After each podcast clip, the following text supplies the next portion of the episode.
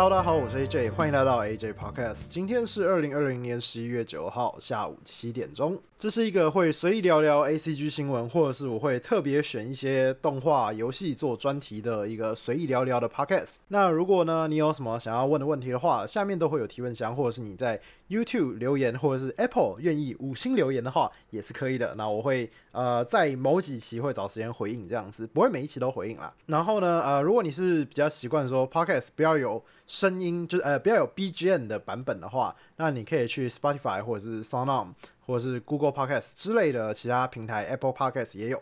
那其他平台呢，我会把背景音乐去掉，那就是只有我的声音这样。那如果你是习惯一边一边听一点配乐的话，那你可以在 YouTube 上面收听。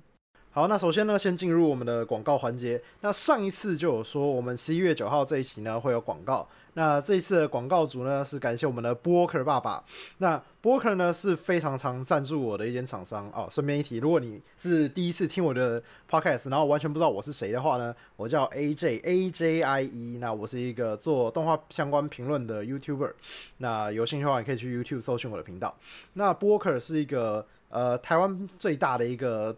漫画还有轻小说为主要的电子书平台，那播客很常赞助我的节目，所以我算是也跟他们非常熟悉，所以我也非常不要脸的跟他们问了一次要不要哎 赞助我的 podcast 看看呢？那所以呢，希望这期成效不错哈。好，那播客它是一个就刚讲过，它是一个漫画跟轻小说为主的电子书平台。那如果你是很常用 Steam 的玩家的话，呃，Steam 是一个游戏的。平台收集游戏的平台，对，那其实我觉得播客给我的感觉有点类似，因为以前大家都习惯买实体的游戏，因为以前还没有这种呃网络下载为主的，除非盗版啦。那后来这个以数位化、没有光碟片的游戏开始越来越普及，在这五年来吧，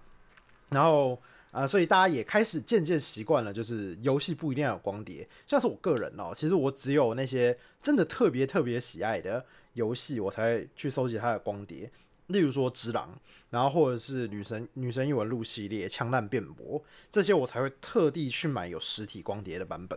那如果是一些可能我不一定，我不确定我到底会不会喜欢的游戏，我可能就会直接就好，我就购买数位版的，其实也很方便。例如说。宝可梦剑盾这一系列，那我是直接买数位版的，然后因为我觉得这样子在 Switch 上切换也很方便啦，所以就是看我个人的选择，实体跟数位的方向是这个样子。那其实电子书这个东西，我觉得大家可能在这几年也会渐渐习惯了。我也看过不少，就是在大概三年前会跟我说他不会想买电子书的人，也渐渐开始愿意。买一些电子书了，因为电子书的方便真的就是呃，就跟 就跟游戏一样，就是你平常不会塞一堆盒子在那边，然后呃，漫画更是啊，漫画你买的还不只是一本，他买的可能是十几本，他那个跟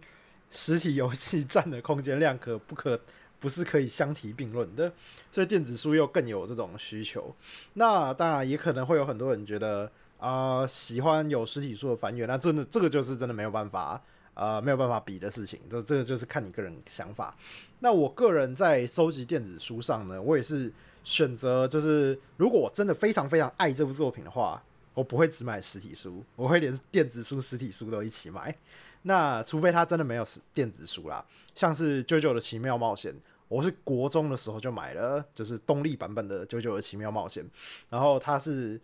呃，算应该很应该算是蛮前面的刷数的，应该是。至少是二刷或三刷钱的，然后那个那个时候买的放到现在，虽然已经很旧很黄了，但我我也是不太敢翻它，因为呃太旧太黄的书，其实就就就它可能上面有一些灰尘，我其实是有一点容易过敏的人，所以我现在很少在翻我之前的九九，所以我很希望它有电子书。那或者是像我之前还有买傀儡马戏团，也是我非常非常喜欢的热血王道少年漫画，然后它也有电子版，所以我电子版跟实体版都有收集。所以你看，像非常爱的，我一定是两套都收，除非像九九一样，他没有就是电子版啊。顺顺便呼吁一下，就是如果动力的任何一位工作人员你有在听的话，拜托动力可不可以出一下九九的电子版啊？还有火凤燎原的，然后可以的话也上下不 work 啊。顺便讲一下，因为因为通常啦，如果因为也有些人会抱怨说播客的书少，其实我个人觉得哦。我个人觉得他们书已经上的算多了，因为我从播客刚开始在台湾做的时候，我就一直在关注他们平台。一开始当然也是觉得书很少，但是已经到现在已经应该已经三四年以上了，我不知道有没有到五年了，应该有三年以上。这个平台我觉得上面的书已经算是没有到非常足，但已经是 OK 的量，我觉得绝对是 OK 的量了。蛮多书我觉得上面都找得到，例如说比较冷门一点哦，像晚安布布千野一二 O 的作品啊，顺便一提，千野一千野一二 O 它的。尾数，它最不不是尾，最后一个字是念 O，不是不是零，因为它是写一二，然后一个圈，很像是一二零，但它是一二 O，哎，是千野一二 O 的作品算偏冷了吧？千千野一二 O 的作品，博客上也算蛮多的。然后，呃，还有就是像近期很红的 Jump 的炼炼巨人，炼巨人已经算，嘿嘿，哎，也不，我他他不是不到不，绝对不是算不红。但它也是一个蛮偏门的作品，它已经算算蛮早就开始上了。然后还有就是一样同作者的岩泉也有上，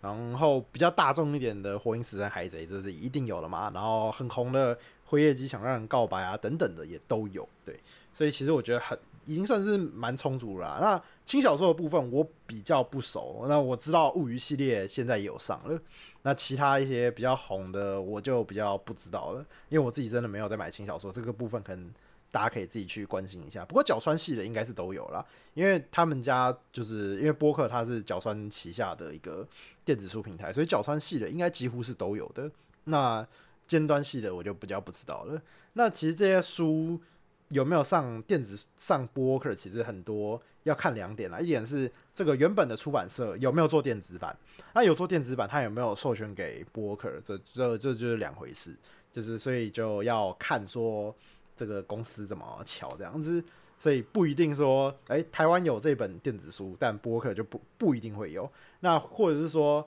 呃，台湾根本没有这本电子书，你去敲播客也没用，因为代理商没有去敲它的电子版。所以我刚才说，如果就是动力出版社的有就是任何一位工作人员有听到的话，就是多多试试看能不能跟。就是呃，觉得 Jump 争取看看，集英社争取看看，能不能出九九的电子版？日本当然是一定有九九的电子版啦。那但是就是目前台湾是还没有的。我真的是非常希望可以收一套电子版的九九，我在翻阅上会舒服很多。然后还有就是你们家的火凤燎原呐，因为因为火凤燎原有在东立的这个电子书平台上连载，但是就是没有就是这个实质不是就不知道成成册的电子书。就它有连载的，但没有成册的电子书，我也是觉得很奇怪。但就是就是没有，因为我之前也有特别去问过那个东立的的小编之类的，就是有问过他们有没有东立会不会出火凤的电子版，然后目前没有。我也很想收火凤燎原的电子版，我好喜欢火凤燎原哦。当然啦，这也不是代理商的错，我相信代理商通常也都是会尽量想要敲到就是这些书的电子版，通常可能原厂就是日本那一方有一些呃比较顾忌的部分。考量之类的，所以最后可能一定没谈下来。我相信多数多数的这些出版社一定都会想敲下这些大作的电子书的。然后顺便讲一下，就是通常会不想用电子书的。另一个点就是刚刚讲到一点嘛，就是手感的问题。因为电子书翻阅起就是就是像你平常在看迷迷版的网站的这个这个，就是用手机滑的那样子，那就是它不能像书一样在手上翻。这个手感，这个绝对是电子书无法取代的部分，这没有办法。那另一个点呢，通常是讲说啊，我不知道播客什么时候会倒，我倒了是不是就全部不见了？好，这个考量我觉得是完全可以理解的，因为像 Steam 为什么可以让我们这样当成收集游戏的游戏来玩，就是因为我们相信 Steam 有够大，它绝对不会倒。对啊，我自己我自己也相信 Steam 是绝对不会倒的啦。然后所以呃，那个 b o k e r 你会考量说它会不会如果倒了，我就上面的书就没了这一点，我觉得可以理解。好，那但是呢，我可以跟你讲一个点，就是 b o k e r 我刚刚讲它是。角川旗下的电子书平台，那角川可能在台湾目前来说，可能台湾角川没有到那么大，但是因为也不能说它没那么大，就是整个出版社业界都不算大。台湾啦，台湾。那但是在日本呢，台湾呃不不不不是台湾，考日本日本角川是非常大的，日本角川企业非常非常非常他妈大，然后。所以要播客岛，我觉得也是有点难了。而且在日本，目前实体书跟电子书已经是黄金交叉了，所以他们的电子书是是已经正式的成功，就是呃已经跟实体书已经是一半一半在卖了，所以他们的电子书平台经营非常成功，有盈利的，所以应该是百分之九十九是不太会倒的啦。那为什么要讲这个呢？因为你台湾的 Broker 账号是可以拿到日本的 Broker 用的，这一点是我觉得做的是非常非常非常好的，让人会觉得很有保障。今天你只要，好假设真的台湾的播客收了，那你你只要下载日本的播客的 App，然后你就可以直接登录你的账号，然后你的书都还是可以在你的 App 里面看。我今天才试过，因为我今天要讲这个嘛，然后我之前是有有，我记得我以前确认过一次。然后我是今天又要，因为今天又要再讲一次，所以我刚又特地马上再去确认过一次，还是没有问题的，用 App 是没有问题的。所以啊，如果你有这个疑虑的话，我觉得也不用太担心。你买的那些字，对啊，你可能还是会觉得，呃，我买那些中文书就断头了啊，这这真的没办法。但如果你是那些收集成册啦，例如说一整套的火影忍者、一整套的海贼王之类的啊，那你不用担心，你你现在买了，你在。日本的播客的 App 里面也照样是可以使用的，所以如果你有以上两点疑虑，第一点手感的部分，好，我真的没有办法，我真的帮不了，因为它就是电子书。但第二点的话呢，这个我觉得相信可以减少你一些疑虑啦，至少你只要你有买过的书，它绝对不会就凭空消失这样子。好，那我们接下来要正式进入广告的部分。没错，刚刚呢是因为我对播客比较熟悉啦，所以可以多讲一些对于播客的介绍以及大家可能有的疑虑。那现在讲的是他们正式要宣传的部分。那播客在双十一的时候有特别计划活动，十一月十号到十一月十二号限时三天，全馆六折。然后还会再免费送大家百元的抵用券，那在下方资讯栏都可以点击领取。那如果你是用 YouTube 的话呢，你就很习惯直接点起 You YouTube 下方的资讯栏都一定会有。那如果是其他平台的话，我会统一使用，就是发那个就是会发送到各个平台下方的资讯栏啦。如果你真的找不到的话，在我的 Facebook 也会有，我的 Facebook 也会有这则贴文。那我的 Facebook 也叫 AJ AJIE，那或者是也是搜寻我 YouTube 的这个。这个 podcast 的平台，然后点进这一集 podcast 里面的资讯栏也都会有，那你就看你能不能找到。呃，基本上你自己的呃，就你在收听的平台应该也会有它下面的一些资讯栏位。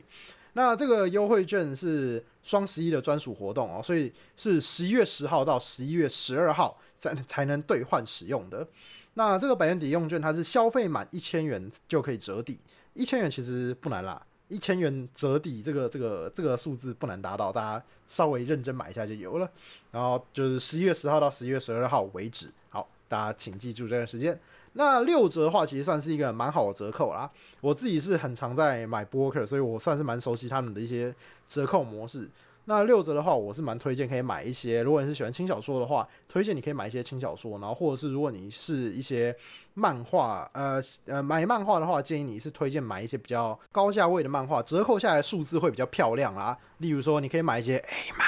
对它上面有很多就是限制级的漫画，是正版的限制级的漫画哦。所以就大家，如果你是例如喜欢就是《狮走之翁》啊，然后或者是喜欢那个水龙镜啊，或者是之类的，大家可以上去收集一下。它上面有直接把限制级书籍呢分分出来一个栏位，大家可以自己点限制级的书。啊，这个其实应该在前面介绍哈，对啊，他们有限制级的书，这一点真的蛮吸引人的。因为限制级的书，我相信啊，多数人都应该是买看电子版很习惯了吧？你不要跟我说什么你。你这个也都是买实体 A 漫，好啦，一定有，一定有人买实体 A 漫，但我相信擅长习惯一只手拿滑鼠单手操作看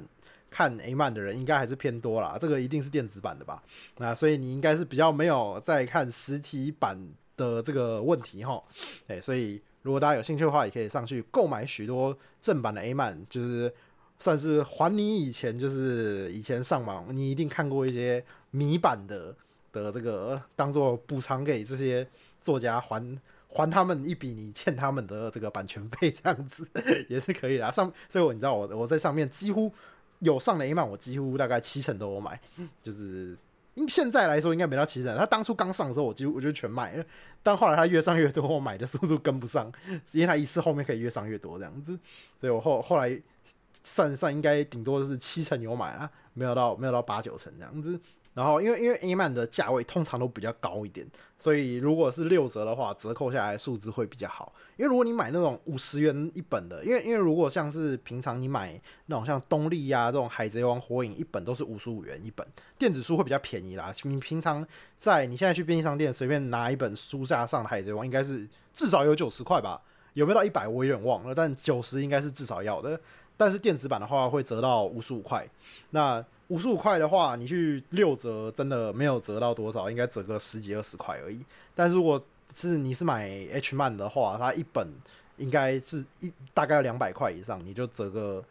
六六折，六折是折多少？应该就折了八十块钱后吧，对吧？所以买 H 漫绝对是比较划算的。所以如果你是漫画系的这个读者的话，推荐你可以趁这个时候大量收购一些 H 漫。然后，如果你是就是轻小说系的读者的话，轻小说价位基本上都偏，就一定相对比漫画还要高，所以这个时候收购一收刮一堆轻小说绝对是赚的。然后你只要达到千元，你又可以再折一百，哎，非常划算的的一个折扣啊，这样子。那如果你是长呃想要买一些新书的话，Book 刚上的新书是不会进入折扣的，所以这个你就要稍微等等。你可以直接先把它加入我的最爱的。一栏，然后等到下一次优惠活动。那以我自己的经验来说，播客大概是每个礼拜一个小折扣，然后每个季节都有大折扣，然后每一个月一定有一个大折扣。就是例如说今天圣诞节可能会有个大折扣，然后但今天啊这个月份没什么大节日，那它可能就会在可能 什么发薪日的那一天，什么发薪日大折扣。点数三十倍啊，很重点就是它的点数是一点可以折抵一元。今天你买一本五十五元的书的漫画，它可能会给你一点回馈金，就是一点。那一点呢，你下次买的时候，你可以输入你这个一点，然后就可以变成折一块钱。例如说五十五块就变五十四块嘛，这很好理解。但是它回馈三，它有可能会有那种点数回馈大放送，这是我最喜欢买的时候。然后你就可以花五十五块买一本漫画，它回馈你三十点，哇，超级爽！就等于说。你花五十五块买一本漫画，它回馈你三十块的感觉，那接下来可以再用这三十点再去买五十五块的漫画，然后它还是会再回你三十点，哎，这样子买起来就非常的划算。所以如果你今天是买便宜的书的话，我自己是推荐你可以在等这个点数回馈的时候去买，然后可以再用点数再去买其他的漫画。那今天如果是纯粹就是折扣的话，你就买比较贵一点的书，折扣会比较多。嘿，以上是我自己的推荐啊，大家详细的话你可能还是自己精算一下这样子。好，那以上呢就是我们这次播客的广告，好像不小心讲的有点长啊。那对，希望大家希望播客喜欢这期的广告，之后再继续赞助，也希望大家喜欢这期的广告，因为我自己是真的蛮认真在介绍啊，因为我自己也是长期使用者，也喜欢这个平台这样子。有兴趣的话，真的可以去试用看看。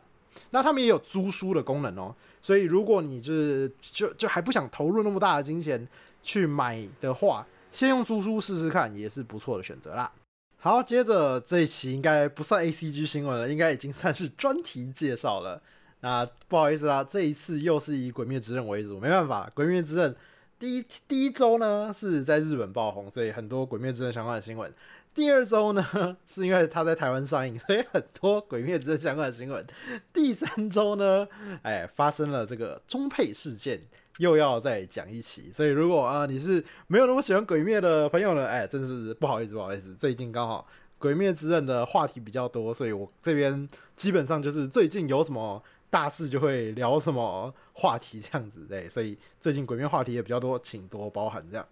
好，那我们先讲一个轻松一点的，就是目前呢这个。哎，木棉花，我大哥威武！《鬼灭之刃》无限列车篇票房击败新海诚，你的名字啊，这是 For Gamers 的新闻。那就是在讲说，目前台湾上映到第十天，以我目前的时间点，已经上映到第十天，票房已经破了台币两亿七千万元，然后打败了金海城的《你的名字》的两亿五千万元，两亿五千万元，然后成为台湾地区日本电影跟日本动画史上最高票房纪录。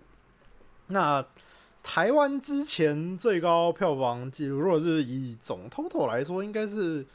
六亿到七亿吧？有没有到十亿？我是有点忘记了，但应该是有到六亿到七亿以上。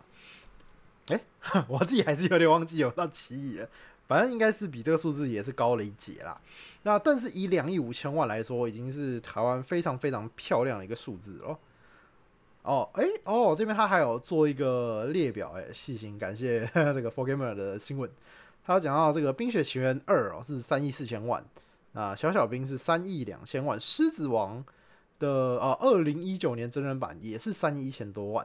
然后这个所以目前看起来日本动画电影的票房在台湾还不算是一个很主流的东西，但是以到两亿五千万啊，其实已经算是一个很优秀的票房，很优秀的票房啦。虽然没办法跟这些可能欧美片相提并论，但是已经是可以跟一般的。欧美的热卖片已经算是可以有平起平坐的地位，那就是最高最高票房的《鬼灭之刃》这一部。那其实台湾的票房你真的是不要小看啊，虽然并不算全球票房来看并不算多，但是其实很多国家是蛮蛮愿意让电影代理进台湾的。就我上次有讲到一个点是，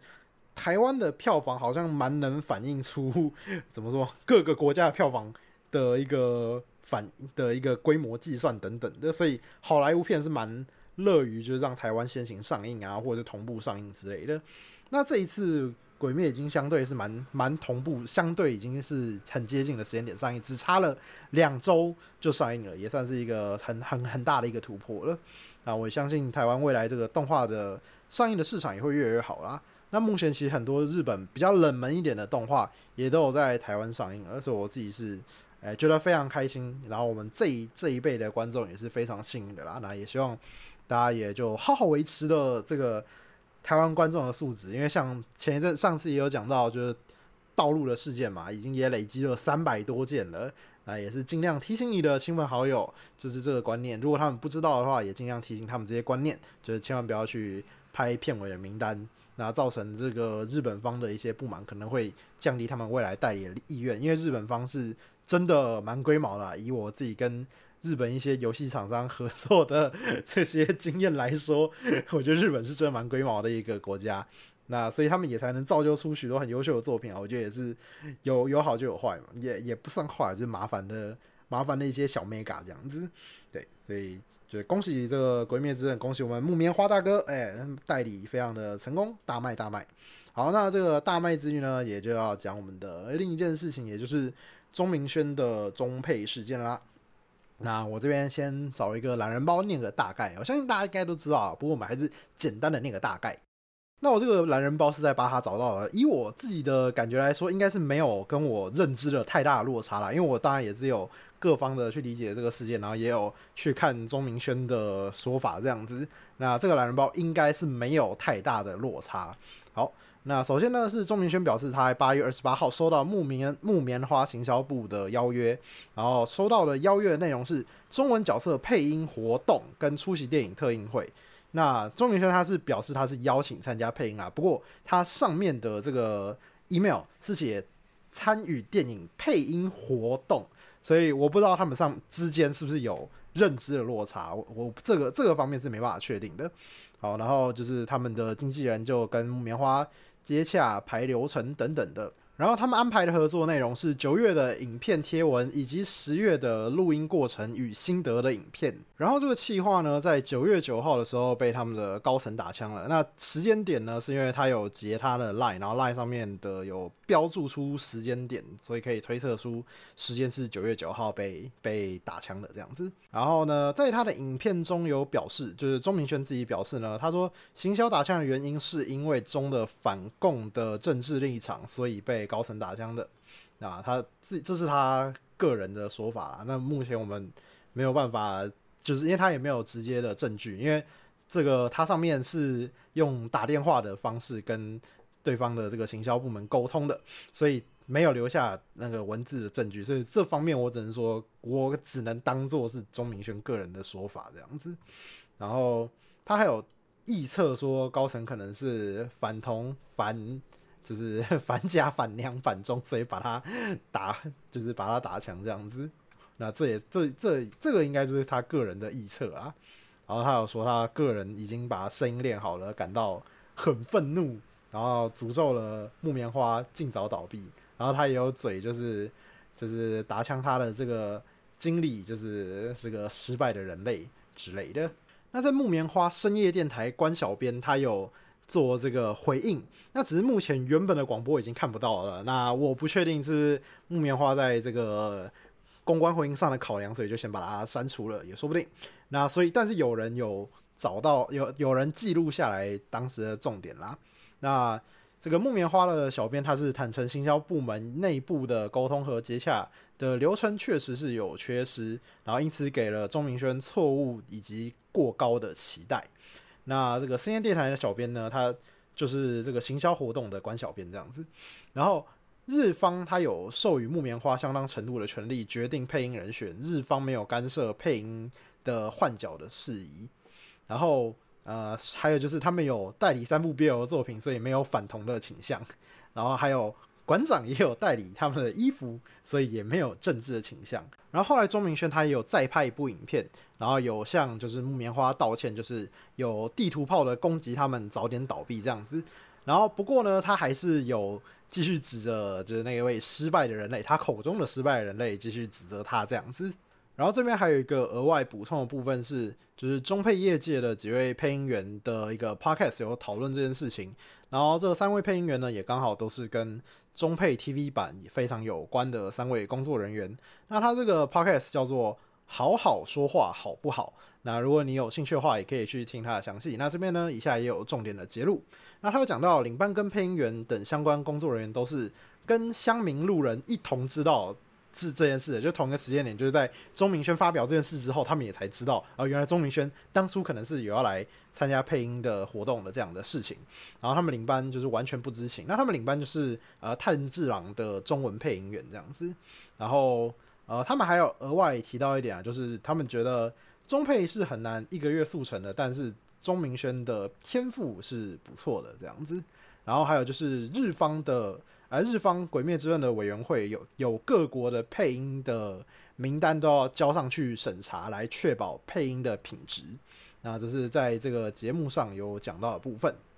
好，那以上是懒人包的完整内容哦。那这个懒人包我会贴在 YouTube 下方的链接，大家有兴趣可以自己看一下。那下最下面还有一些这个作者自己的个人推测，这部分呢我就不特别去讲了。那有兴趣你可以自己去看一下哦。然后这边忘记先讲一件事哦，因为就是我不知道会不会有张明轩的粉丝之类的跑来攻击我，然后或者是说我来蹭流量的，哎，千万不要误会，我就是来蹭流量的啊。这边先讲一下。所以不要担心，我蹭完就走。如果没蹭到什么流量呢？可能是热度有点过了，啊，或者是我太废了。呵呵。好，那接下来呢，就是讲一下我自己的想法啦。因为我跟钟明轩也算是在同一个业界嘛，毕竟都是 YouTuber 啊，所以也是算是可以讲一些什么。那我觉得，其实如果你有看过自己七七的影片的话，他其实也算是讲的差不多了啦。因为我自己也是觉得说，如果遇到这种事情啊，多少一定会有点干啦。其实他，我觉得钟明轩这件事情有点像是你今天在上班的时候遇到一些很干的事情，然后但你遇到这些很干的事情，你会怎么处理呢？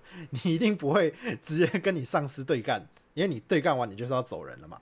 那所以你只能私下抱怨一下。但钟明轩他的选择不一样，他选择就是直接把这件事情搬在台面上，然后跟厂商对干。那我觉得。这个就是他的选择，其实我觉得也没有到对或错啦，就是你能不能在未来继续呃保有你这些工作的机会啊？是不是因为你这些事情会失去很多工作机机会等等的？这可能是钟明轩他不想去考量考量的事情，或者是他本来就没有很 care 的事情，所以他选择了这样做。我可以理解他想要抱怨，但他这样做就是会有他自己的风险在。哎，其实本来就每一件事情都有它的风险在。如呃，可能你这样做，你可能得到你部分的粉丝的支持也说不定。但目前看来，他也是得到了很多的批评啊。对，那这就是他选择上造成的结果。那我不知道这是不是他要的，但这就是他的选择。那如果是我个人的话，相信有在看我的频道影片啊，看我实况的人。听过我的谈吐就知道我是一个非常阴险狡猾的人哦。我这个时候一定会选择忍耐，然后跟木棉花长期维持关系，就是希望未来可以继续从他们那边得到一些好处之类的。对，这这是我的选择啦。那这些选择本来就一定有利有弊，那没有什么一定的正确或错误啊。我觉得如果要说真的有错误的话，我觉得就是。他诅咒人家倒闭，哈，这个他有道歉，呃，不过他依然继续说对方的高层是失败的人类。那我觉得这些咒骂的事情直接搬到台面讲，我觉得就是呃偏向错误的选择啦。要是他没有咒骂木棉花跟咒骂这个他口中的失败的人类的话呢，哎，也许他这一次在网络上的风向会更好一点也说不定。加上他的铁粉的支持，我觉得应该还是可以得到一定的声量，至少我觉得。可能声声望上可是可以踩一半一半的状态哦。那但是他最后这个骂人家就有点贬低自己的格调了，我觉得是在这个风向操作上是比较失败的。当然啦，我觉得以我对钟明轩的感觉来说，他一定没有在 care 什么风向操作的，只有我在 care。对，所以我觉得他一定也没他没 care 这个东西，所以啊，就算现在很多人骂他，他可能也没有真的很在乎，他依然是指责对方是个失败人类，但他有为就是咒骂木棉花道歉了，他只道歉这部分而已。那要我说，针对这个业界这件事情是很常发生的吗？那相信有看过其他人分析的话，一定都可以理解，就是对，这真的是非常常发生的。其实你就想成，就是你公司的上司常就是出尔反尔啊之类的这种事情，就是你在一般上班族应该也常常遇到，就是上司说。就是要往这个方向做，然后讲一讲，然后突然又往另一个方向做，之前做的功亏一篑，这种事情相信在不少公司也是哎常发生的啦。然后在 YouTube 的业界呢也是常发生的，就是这个案子呢基本上已经谈好了、谈定了，价格说好了，然后时间点说好了，跟你题材也敲好了，哎说好我们详细了，哦好，那最后突然一个点突然就说哦我们怎么样怎么样不做了，真的是非常常发生。那你要说这个事情就是。好的，呃，就是要我们要接受这件事情，就是事实，不去管它，这样是好的吗？其实我自己也觉得不算很好，所以我觉得我也可以，就是蛮能体会钟明轩的这个暴怒啦。但就我说的，大部分人都会选择说，就是我们就忍下这件事情，来长远的看待，就是未来更高的利益。但是呢，钟明轩，我自己觉得他就像一个没有社会化的野兽一样哦。我自己我自己心中的形容是这个样子啊，他就是一个野兽，他不在乎就是别人怎么看待他，他觉得让他不开心不舒服的事，他就是要跳出来喊。那对于，这是他的选择。那只是大部分人就是受过社会黑暗洗礼，知道怎么去圆滑处理这件事情，都会选择就是忍下来，然后我们未来继续长期的合作这样。那像我自己有一次比较深刻的一个经验啦。我跟一个我合作过蛮多次的一个厂牌合作，那因为长期合作过，我也不会想过说有什么大问题。然后那一次的合作呢，他们希望说我可以做一个比较直白一点，就是可以讲一些他们发他们的一些缺点也没关系，但希望是要让观众觉得这是一个公平的评论的。因为我我基本上啊做评论，就是我会不推荐。厂商找我做评论，我可以做广告，就是就是，哎，你们今天有什么活动，我帮你介绍一下这样子。但今天要我真的对你做评论，那我一定就是要维持我公平的态度。那这个时候就会有很多责骂的部分。那所以他们既然这样跟我讲，愿意接受这部分的话，那我就好，OK。既然你们愿意接受，那我就想想说，我们合作很多次了，那我们就试试看，就做一个很正式的评论来看看。然后结果呢？这个评论下去，哇，最后还是他们还是接受不了，就是他们还是觉得骂的太凶了，就受不了这样子。然后最后，我这个我这个东西是已经很完整了，就是片都剪出来了，片是剪出来的，不跟你开玩笑，直接上片没问题的。然后不是初稿，是完整片。然后最后到这个地步了，还是取消了，还是取消了。而且我这个非，我觉得我非常有权利去。跟他熬说，你至少要给我七成的费用吧。但我自己还是考量说，以长远的利益角度来看，我希望给对方一个好的台阶下，因为对方其实也感受到我们这个合作，因为我们越讲到后面，越感受到这个合作是有点难成立的。当呃，我当然没有在怪行销人员，我知道行销人员就是中间的行销企划部门的人，也也是很努力在争取要过这个影片，但他们的上方原厂最终是不同意的。那所以，我当然也知道，说我不会去怪他们这样子。那我们两就是我跟行销人员都一直感受到这个案子好像真的是有点难过去，然后双方都在找一个平衡点，或是找一个出场的机会。那我就算是自愿跳出来做这个出场的机会了，我就主动告诉他们说，我可以不要收这个钱，然后你只要给我剪接费就好，因为剪接剪接都是我请剪接师去剪的，你至少不要让我亏这个剪接费，不要让。因为这样我就是连剪连剪接费都要我自己去白花这样子，我就当做我就是白出这个人力，我自己的人力就好了。这样我就算是给对方一个台阶下，然后我们最后双方也就是很就是算是很好的就是解决了这件事情，就是我稍微亏了这部影片，但未来后来我们还是有继续的合作。这样子。那这个就是我自己的选择。那我自己的选择，我自己下来我也觉得很好了，因为我我跟这些厂商算是默契还不错的。但是我们应该这以后都不会去碰，就是评论这一块了，对他们来说实在是太危险了。那你这时候要责骂我说，呃，我跟钟明轩一样没有签约，自己活该吗？我觉得也可以，当然是没有错。但我说真的，如果你你其实可以去看一下馆长的影片，他有讲到一个点，我自己其实蛮认同的。不论你喜不喜欢馆长这个人，但我觉得这个点我可以认同，就是不签约其实对我们自己也算有一点保障。因为因为有时候其实你讲到一个地步了，例如说好，呃，时辰排好了，内容谈好了，然后钱。都谈好了，看起来这个东西很详细了吧？签约下去应该是没什么问题了。好，这时候签约了，然后最后呢，我们在细谈脚本的时候，发现脚本上有一个东西，哇，你真的是受不了。然后你这时候要退，如果你这个合约上没有一个很完整的机制，你检查的不够仔细，或者是你没有请专门的律师，干说真的，你你一个小小的 YouTuber，你随时都有一个律师帮你检查合约，也是也是真的有点困难啊。你又不是一个大公司。所以，假设你这个合约的机制又没有办法很好的让你在你不想做的情况下直接退出的话，哇，你也会很难受的。所以，其实我也我我自己啦，虽然我有遇过这种就是我我被人家退掉的事情，但是我也做过，就是这个项目我们谈到后面，我发现我真的不行，然后我我最后选择退出的。那因为我们真的没有。就是白纸黑字，对方也有给我退出的空间。那我也感，我也真的非常感谢那些厂商最后让我退出了，因为呃，就是馆长那个时候他也有讲过，就是他可能在看一些，例如说他们今天要拍一个广告，演出的脚本上演一些他觉得他不喜欢的一些形象，他不喜欢的一些台词项目，那他最后选择退出。那这个时候没签合约，真的就是 呃比较就是比较好退一点啊，真的是会比较好退一点。虽然这算，我觉得这真的是一个你要说陋习吗？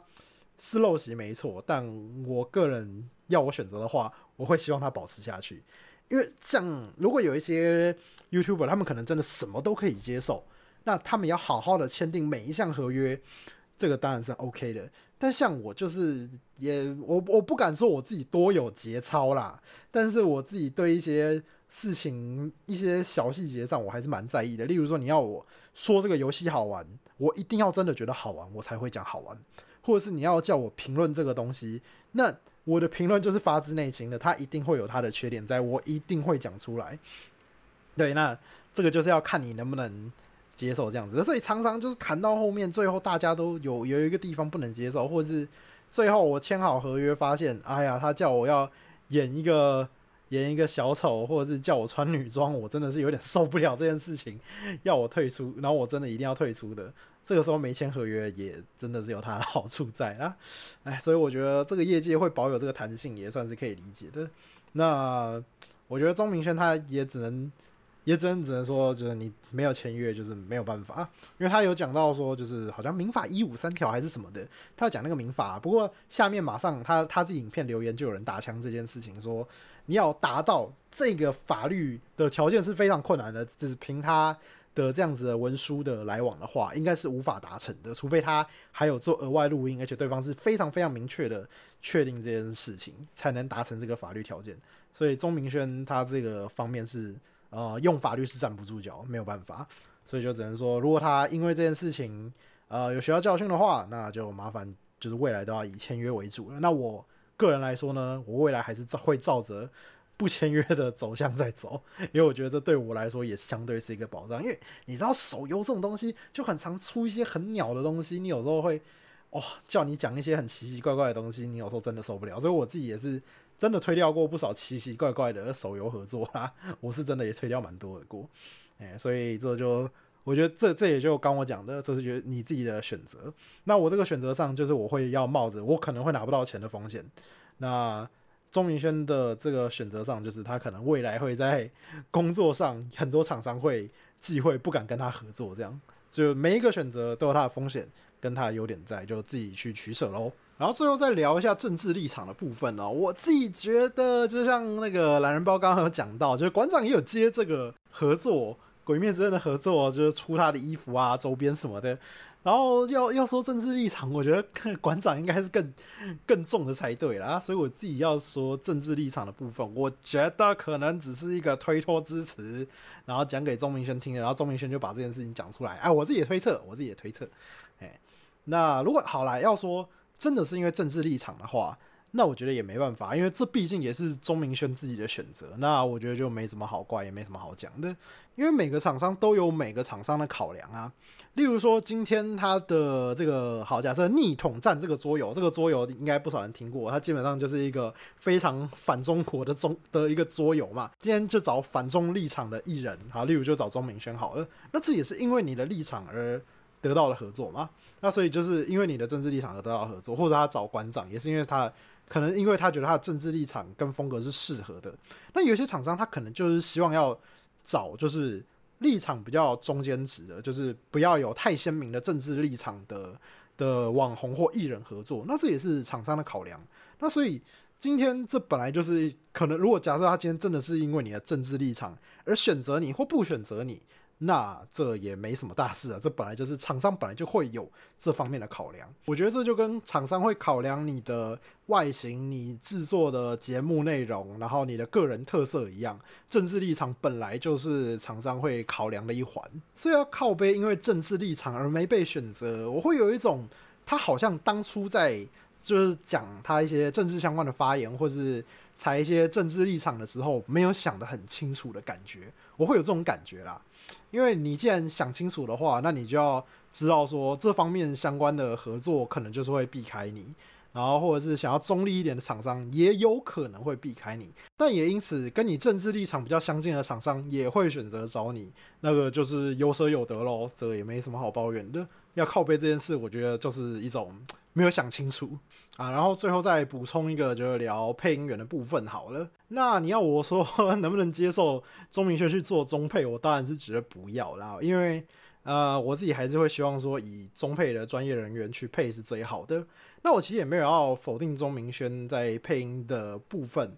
他配的当然就是没办法跟专业声的声优比嘛。那但这因为他是以行销为考量去做这件事情的，当然不是以他配的好不好为第一优先。然后我觉得其他的声音，他的天赋应该是如刚刚就是一些其他的专业配音员说的，应该是天赋不错的。我自己感觉上啊，只要经过就是正常管道训练的话，他也许是能做一些配音的。嗯，但是要真的找他，就是在短时间训练过就去配的话，然后要去炒这个话题，我是觉得，嗯，真的是不用，因为。呃，其实台湾这几年在中配上，我觉得有在做宣传的感觉。我自己感觉，也许是以前我没那么关注中配，所以就没有注意到中配到底有没有在宣传。但这几年来说，我自己是觉得中配比较有在做宣传的。然后再加上这次《鬼灭之刃》是真的配的蛮好的，虽然我我真的没有去看，但是有一次我在家里就是转电视的时候，刚好看到有在